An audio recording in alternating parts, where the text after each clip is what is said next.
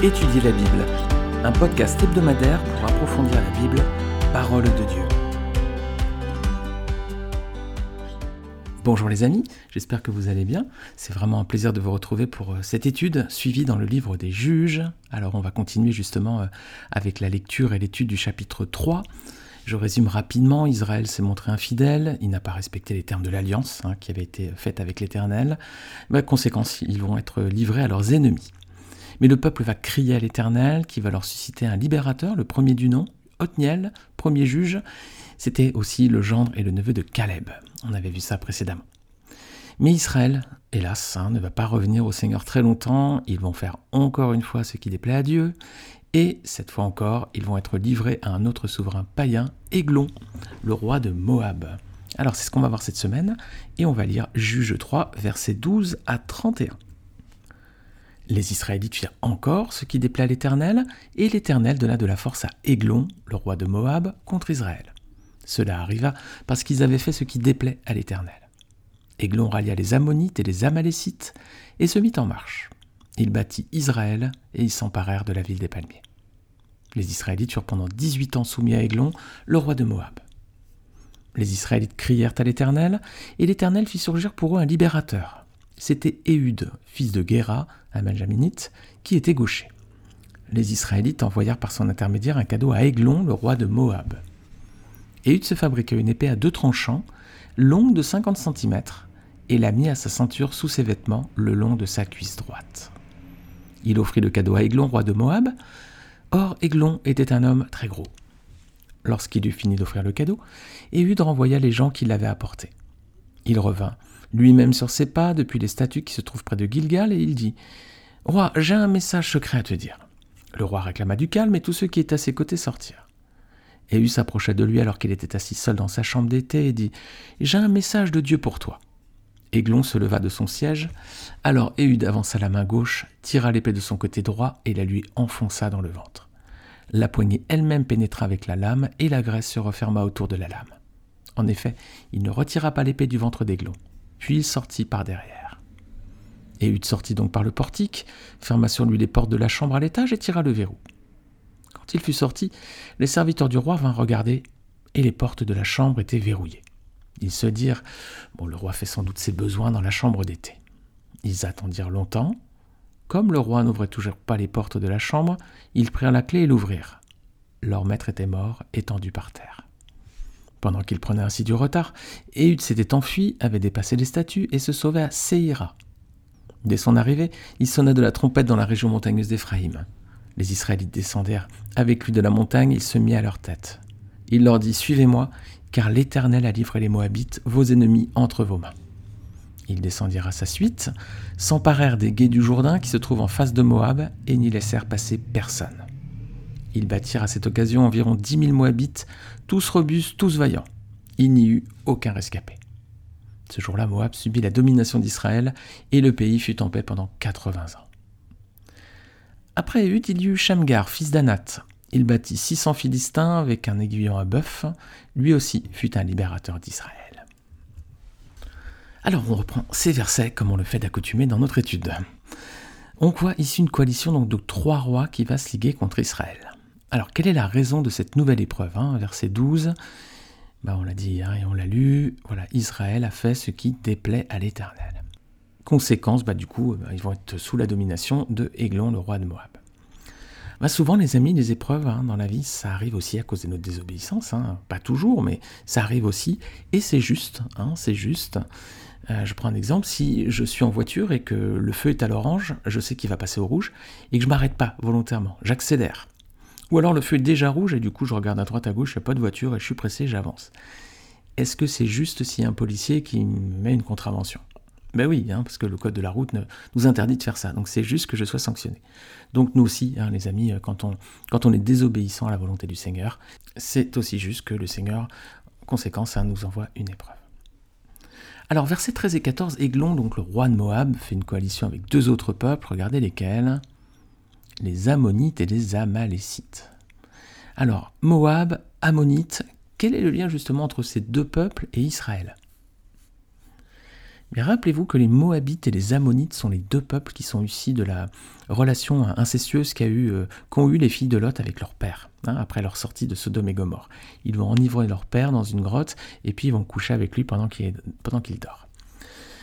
On avait vu ce passage lorsqu'on avait étudié le chapitre 19 de Genèse. Alors Lot, c'était pas n'importe qui, c'était le neveu d'Abraham. Donc c'est des peuples qui sont issus de la même famille, hein, finalement. Et pourtant, hein, les Moabites et les Ammonites vont devenir ensuite des ennemis euh, persistants d'Israël.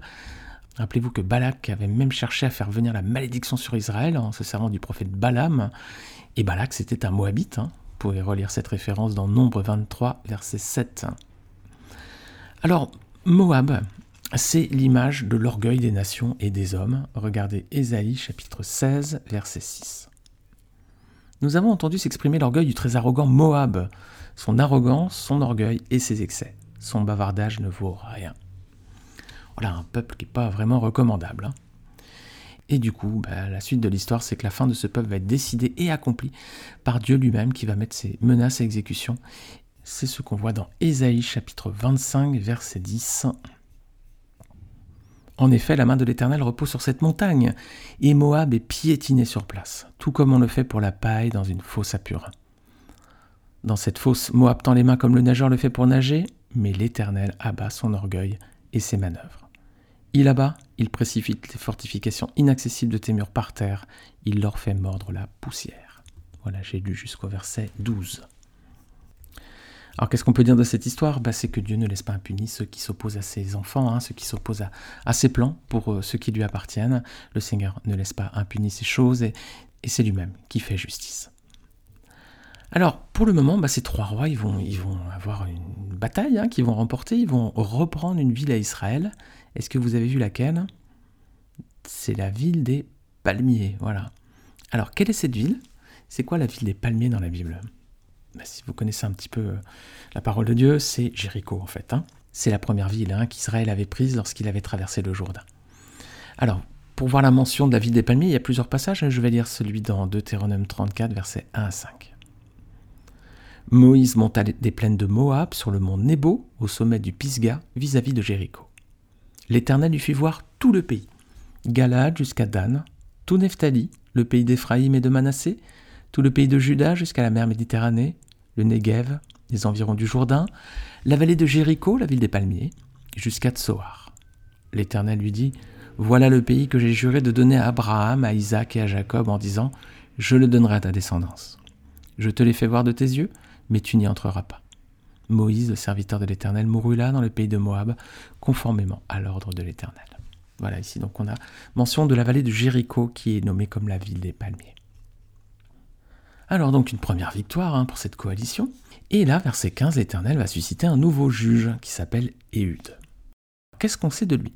Alors c'est le fils d'un homme nommé Guéra, donc il est de la tribu de Benjamin, et il y a un petit détail qui nous est donné, c'est qu'il est gaucher. Voilà. Alors est-ce que vous connaissez d'autres personnages bibliques importants issus de la tribu de Benjamin? Alors il y a le roi Saül, hein. le roi Saül était un benjaminite, pourrez relire 1 Samuel chapitre 9 versets 1 et 2. Ensuite, il y a aussi Esther et Mardoché.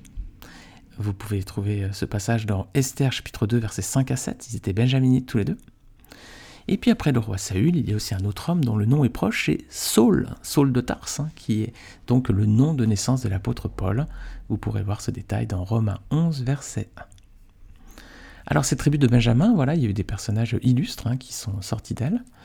Et Benjamin, quant à lui, bah, c'était le, fils de Jacob, hein, c'était le dernier fils, hein, d'où l'expression française de Benjamin, c'est le petit dernier. C'était le dernier fils de Jacob et c'était le deuxième qu'il a eu avec Rachel. Il avait eu Joseph et il a eu Rachel également. Alors Rachel, malheureusement, va décéder lors de son accouchement. On voit ce verset et ce passage dans Genèse 35, versets 16 à 20. Regardez. Ils partirent de Bethel. Il y avait encore une certaine distance jusqu'à Ephrata lorsque Rachel accoucha. Elle eut un accouchement pénible. Pendant les douleurs de l'accouchement, la sage-femme lui dit N'aie pas peur, car tu as encore un fils. Alors qu'elle allait rendre l'âme, car elle était mourante, elle lui donna le nom de Benoni, mais son père l'appela Benjamin. Rachel mourut et fut enterrée sur le chemin d'Ephrata, c'est-à-dire Bethléem. Jacob construisit un monument sur son tombeau, c'est le monument du tombeau de Rachel qui existe encore aujourd'hui. Alors on avait vu là encore euh, ce passage lorsqu'on avait étudié Genèse 35.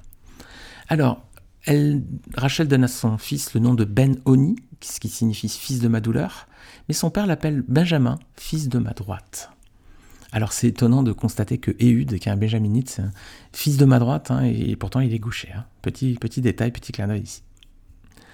Alors justement, cette tribu de Benjamin, elle avait certaines caractéristiques. Déjà, il y avait beaucoup de, guerriers euh, vaillants hein, dans cette tribu, et il y avait aussi beaucoup de gauchers. Voilà, on va lire ce passage dans Juge 20, versets 14 à 16. Les Benjaminites sortirent de leur ville et se rassemblèrent à Gibéa pour combattre les Israélites. On dénombra ce jour-là les Benjaminites sortis des villes. Il y avait 26 000 hommes aptes au combat, sans compter les habitants de Gibéa, qui formaient 700 hommes d'élite. Parmi toute cette troupe, il y avait 700 hommes d'élite qui étaient gauchers. Tout cela pouvait, en lançant une pierre avec la fronde, viser un cheveu sans le manquer. Alors, on voit que dans cette tribu, là, il y avait 700 hommes d'élite qui étaient gauchers. Alors, ça fait beaucoup hein, pour une tribu, hein, parce qu'on dit qu'il y a 26 000 hommes au combat, et puis qu'il y a donc 700 hommes aussi, avec euh, tous gauchers. Alors, comme le fait d'être gaucher, c'est pas héréditaire, hein, mon épouse est gauchère, euh, mes enfants ne sont pas gauchers, par exemple, et, on, voit que le fait d'être de gaucher, c'est pas parce que forcément nos parents l'était précédemment. Donc le fait d'être gaucher, ça veut dire peut-être que cette tribu habituait leurs hommes à utiliser leur main gauche pour avoir un avantage lors des combats. Ça se fait hein, dans certains groupes d'individus.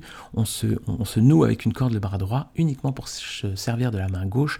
En fait, c'est pour se donner un, avantage, hein, une force supplémentaire, parce que les gauchers sont redoutables, hein, parce qu'ils surprennent les droitiers en fait. Les droitiers s'attendent à un certain geste de la main droite et ça vient de la main gauche. Alors c'est valable dans le sport aussi. Hein.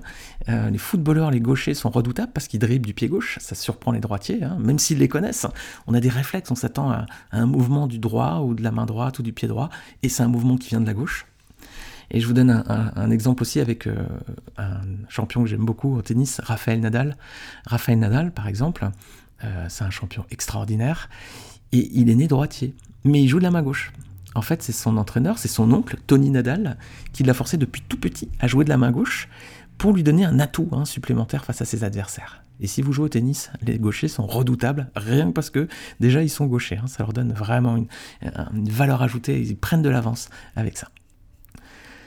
Alors Ehud, il a l'avantage d'être gaucher, mais ça ne lui suffit pas. Il va aussi se fabriquer une arme redoutable, verset 15 à 16, regardez c'est une épée à deux tranchants. C'est-à-dire qu'elle coupe des deux côtés en fait.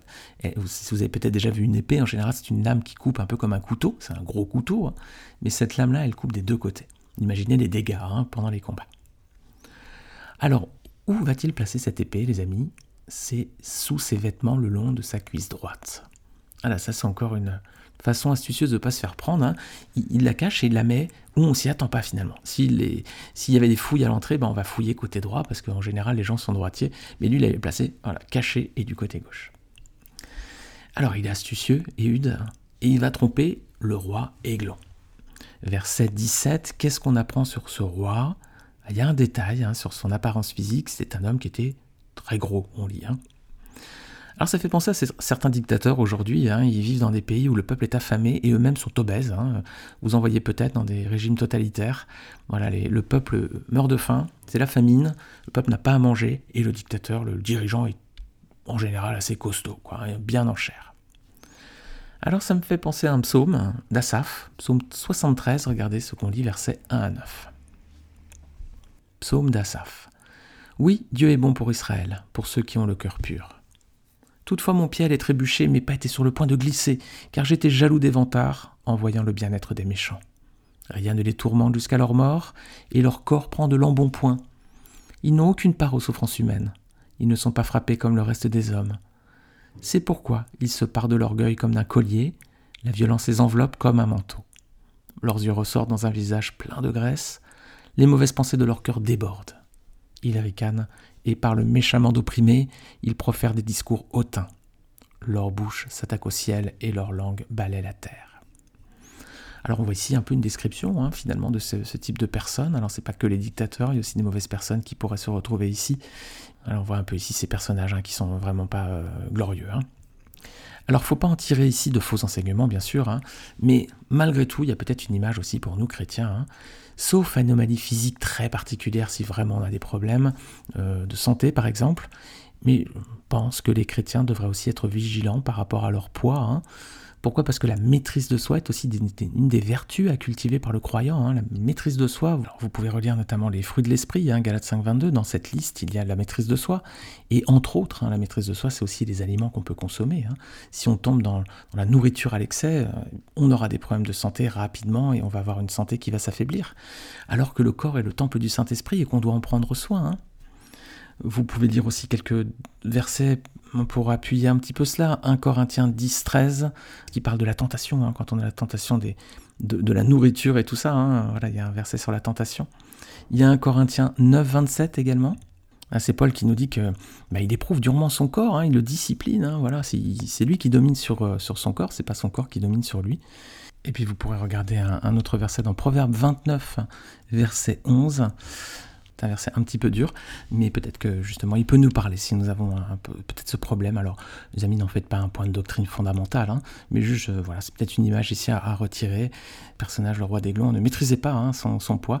Attention peut-être à nous, voilà, ça fait partie aussi des choses euh, qui sont malgré tout importantes. Hein. le, corps est le temple du Saint-Esprit. Et euh, si on veut pouvoir euh, servir longtemps le Seigneur dans de bonnes dispositions, autant ne pas le, livrer à, trop d'excès de table, parce que sinon, ben voilà, on va avoir ensuite des problèmes parfois un peu sérieux. Alors, versets 18 à 28. Éhude va utiliser la ruse pour tuer le roi des il va lui enfoncer son épée dans le ventre, il va avoir le temps de s'échapper pour rejoindre la ville donc de Seira. Et puis versets 29 à 30, donc Israël va prendre ses adversaires par surprise, signer une grande victoire par l'action de son juge Éhude. Le pays va ensuite être en paix pendant 40 ans, et encore une autre image ici, hein, lorsque l'Éternel nous donne la victoire sur nos ennemis, il nous donne aussi une paix qui est durable, les amis. Alors on va revenir sur l'arme utilisée par Éhude, on va la regarder un petit peu dans le détail. Quelle est sa particularité déjà? On l'a dit précédemment, hein, c'est une épée qui est différente des autres parce que c'est une épée à deux tranchants. Quelle image on a ici, les amis? Une épée à deux tranchants dans la Bible, est-ce que ça vous parle? Oui, hein? L'épée à double tranchant dans la Bible, c'est une image de la parole de Dieu. Est-ce que vous voyez des versets qui l'indiquent? Alors, je vais vous donner quatre passages. Hébreu 4.12, tout d'abord, qui est assez précis, hein, vous allez voir. Hébreu 4.12 nous dit que, en effet, la parole de Dieu, elle est vivante et efficace, plus tranchante que toute épée à deux tranchants, pénétrante jusqu'à séparer âme et esprit, jointure et moelle. Elle juge les sentiments et les pensées du cœur.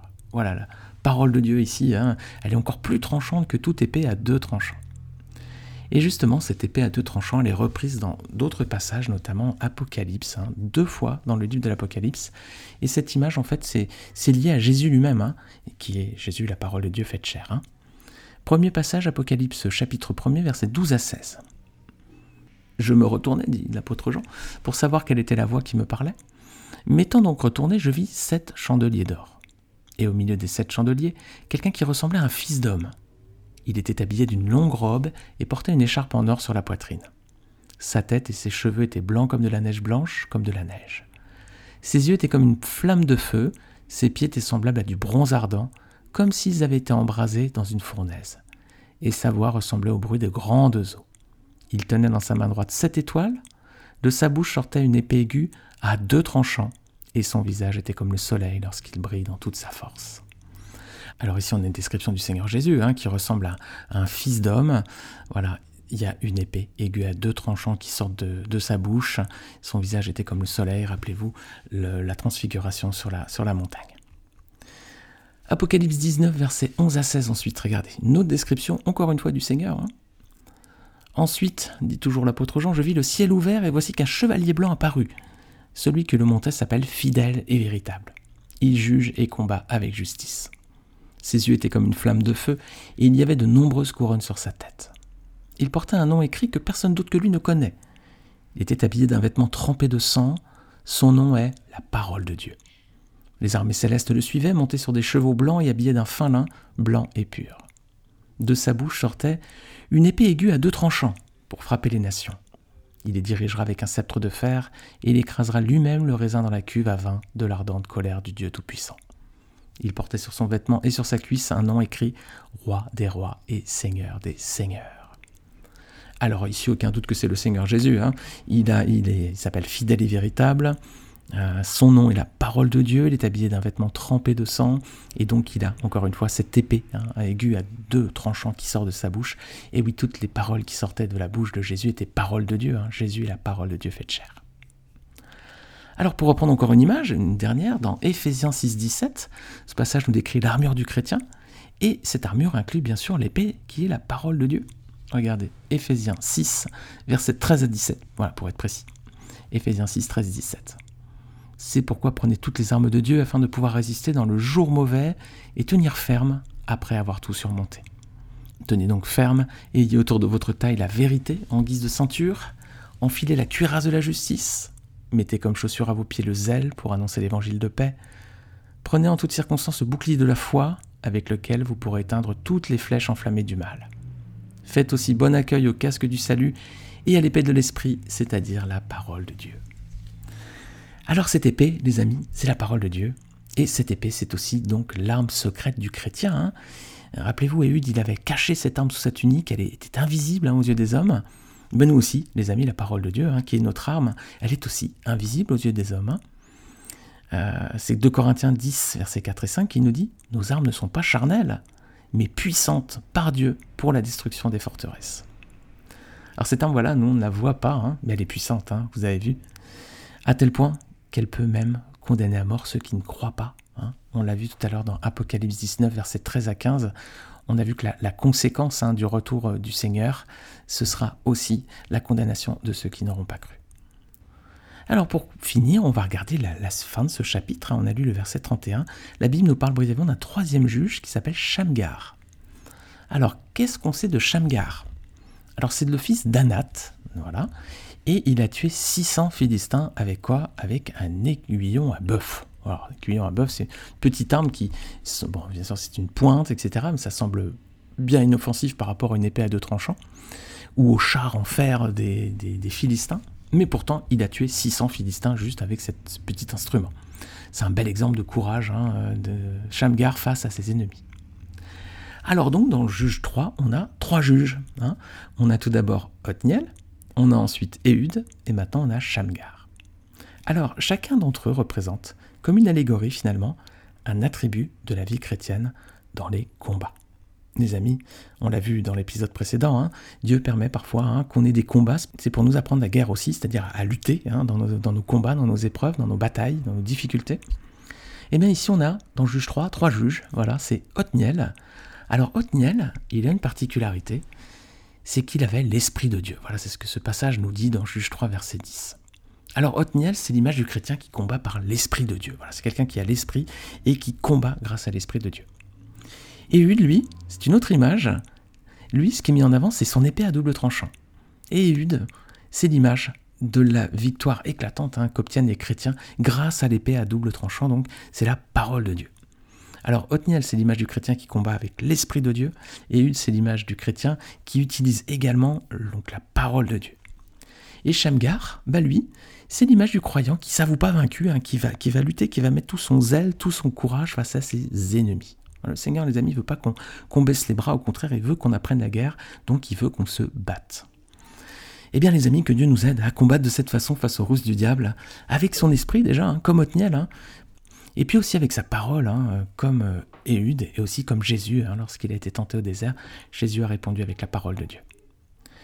Que Dieu enfin nous aide à combattre avec zèle et courage, comme Shamgar, mais aussi comme Samson, comme David ou comme l'apôtre Pierre. Rappelez-vous, hein, Pierre a osé prêcher euh, le jour de la Pentecôte, il a prêché avec beaucoup de force, alors qu'il avait renié Jésus par trois fois, quelque temps auparavant, parce qu'il avait eu peur. Voilà. Mais là, cette fois-ci, c'était plus le même Pierre. Pierre a prêché avec courage, avec zèle.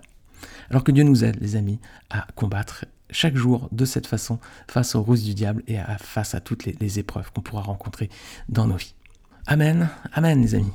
Alors dans la prochaine étude, on va voir un cas particulier dans la Bible, un cas qui a fait couler beaucoup d'encre et qui alimente parfois certains débats. On va voir tout ça la semaine prochaine, c'est le personnage de Déborah. Voilà, une femme, prophétesse et juge.